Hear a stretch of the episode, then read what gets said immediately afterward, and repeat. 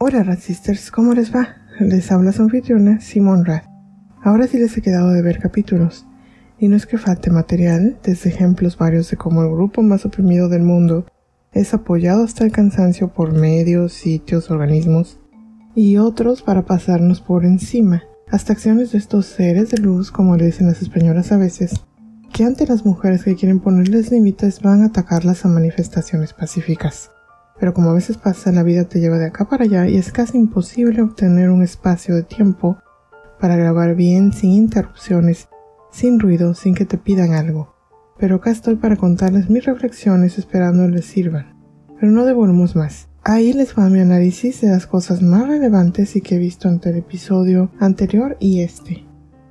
Estos días nos topamos con la noticia de otro organismo internacional más al que le importa muy poco ser justo con las mujeres. El Comité Olímpico Internacional decidió que un hombre de 43 años que ahora se autonombra mujer, apellidado Hubbard, ahora nombrado Laurel, antes era Gavin, irá a la competencia olímpica representando a Nueva Zelanda. Esto quitándole el puesto a una mujer de color, Quinini Manumua, una mujer de 21 años que había entrenado durante años para esta, que sería su primera Olimpiada. Pero claro, en ese caso las afirmaciones que hacen los trans diciendo que son aliados con las personas de color se les olvidan por completo para darle paso a un hombre blanco rico, porque es rico, que decidió un buen día que ya que obtenía mediocres resultados en la categoría varonil, pues ahora intentaría en la femenil. Este señor es hijo del alcalde de una de las ciudades más conocidas de Nueva Zelanda quien también es dueño de Huber Foods, una fábrica de cereales que es la tercera más exitosa en el país, detrás de Kellogg's y Sanitarium. Este hombre es uno de los que no les importa el hecho de que reducir la testosterona en sus cuerpos no les quita ni estatura, ni musculatura, ni peso, ni capacidad pulmonar o cardíaca. Y el Comité Olímpico Internacional parece creer que es mejor salvar la reputación, la suya obviamente, a defender las categorías femeniles en los deportes, por algo fueron creadas divididas por sexos. Incluso cuando atletas han manifestado cuán injusto es esto, tanto atletas actuales como quienes han tenido ya logros varios, la acción común es ignorarlas, removerlas de cualquier tipo de puesto que tengan, denostarlas, denigrarlas y difamarlas, incluso cuando son parte de su propio colectivo, el trans como lo es quien ahora lleva el nombre de Caitlyn Jenner, antes Bruce, quien habla en contra de que hombres que crecieron como hombres, que pasaron por la pubertad, compitan contra mujeres, también crecidas como mujeres que pasaron por la pubertad así. ¿Abrirán un día los ojos quienes defienden estas injusticias? No lo sabemos, pero sin duda muchas no dejarán de señalarlo. Y hablando de señalar las injusticias, el fin de semana del 26 de junio se llevaron a cabo diversas manifestaciones tanto por el orgullo como contra la ley trans en España. En Gran Bretaña y Francia, colectivos de lesbianas críticas del transactivismo y sus embates se manifestaron contra esta tendencia de que hombres que se autoidentifican como mujeres se llamen a sí mismos lesbianas y quieran meterse en espacios de actividades y lo más terrible, coercionar sexualmente a mujeres a tener relaciones con ellos y si no, acusarlas de transfogas. Y claro, el resultado fue el que ya muchos esperaban.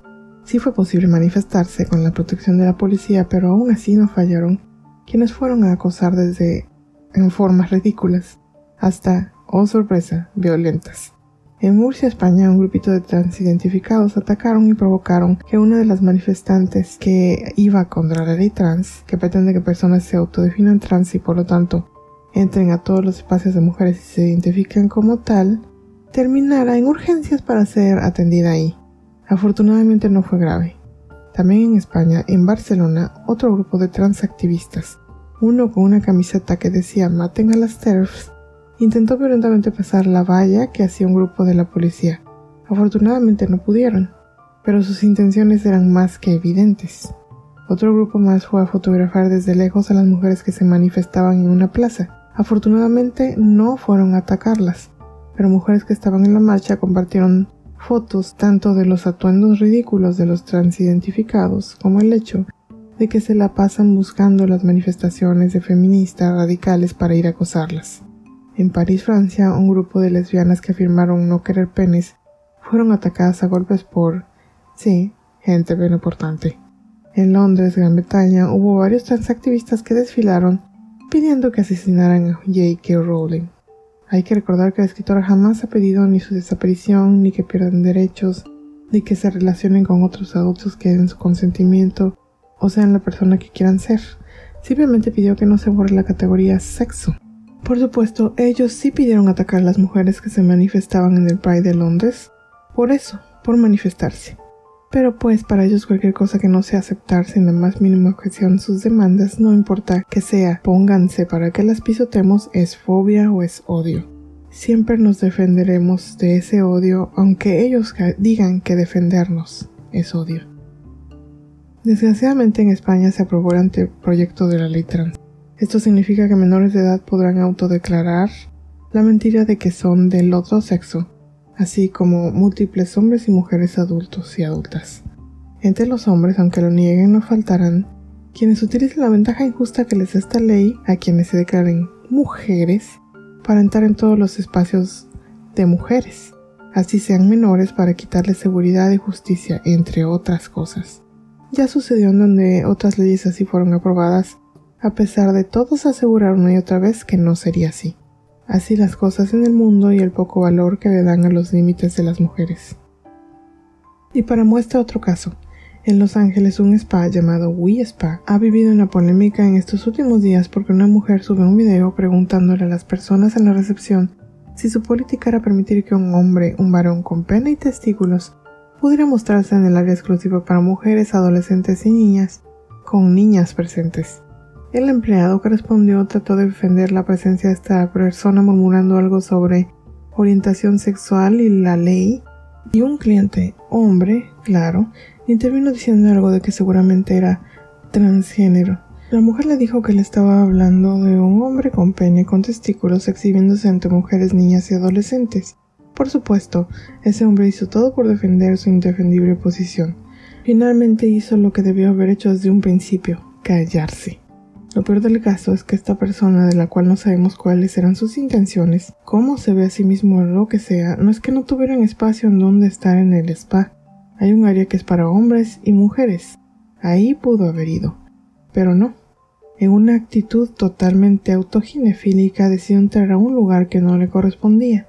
Y es que los autoginefílicos quieren que se les reafirme su identidad autopercibida e incluso esto les excita.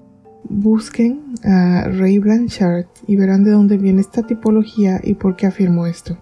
Este sábado 3 de julio hubo una protesta para hacer que el SPA defendiera claramente los espacios de mujeres, de quienes se sienten mujeres, pero entre los cuales se cuelan pervertidos que solo buscan exhibirse ante niñas. Por supuesto, llegaron los defensores de los derechos sexuales de los hombres a acosar a quienes pedían simplemente seguridad para las mujeres en ese lugar. Acosaron a diferentes personas, por ejemplo, siguieron a una pareja de latinos, rodearon y tiraron las pertenencias a una mujer de mediana edad e intentaron golpear a un hombre coreano. Y eso en los casos que yo pude ver porque hubo muchos tan pacíficos ellos. Finalmente una mini anécdota para que se vea cuál es la narrativa que protegen sitios de noticias, redes sociales y otros donde se difunde información una cuenta en Twitter que pasaba imágenes de todos los que incitan a la violencia contra las mujeres, específicamente las que ellos llaman TERS, pero son solamente mujeres que quieren defender sus derechos y espacios, que compartía fotos y videos de ejemplos de hombres autodeclarados mujeres que hacían cosas como meterse a baños a masturbarse. Esa cuenta que mostraba una realidad que no se puede negar fue suspendida por ese crimen. La cuenta era Nigheke, N-I-G-H-E-K-E. Otra cuenta que no sabemos si era de respaldo o era de una persona amiga o conocida, Ghost Jim, también fue suspendida. Era posible encontrarla en Telegram y en la red Gap, que es donde terminan muchos que por una razón u otra no pueden expresar lo que piensan en las redes sociales más conocidas. Sin embargo, ya también fue bloqueada de Telegram. Ahora solo sigue en Gap. De todos modos, espero que esta cuenta siga, como otras muchas, difundiendo que hay riesgos en la autodeclaración, que pisotear nuestros derechos no es la forma de conseguir los propios y que, como en todo, debe haber límites en que ni un grupo ni otro resulte perjudicado. Con esto termino este episodio, queridas racistas. Si siguen escuchando este podcast, les agradezco mucho, sobre todo la paciencia. Recuerden que para este podcast hay una cuenta en Twitter, Facebook, YouTube, Instagram y TikTok. También que estamos en todas las plataformas más conocidas de podcast, desde Anchor, FM, Spotify, Google Podcast, Apple Podcasts, Breaker, Radio Public, Overcast, Podbean, TuneIn, SoundCloud hasta iHeartRadio. Las dejo y les deseo que tengan una gran y radical semana.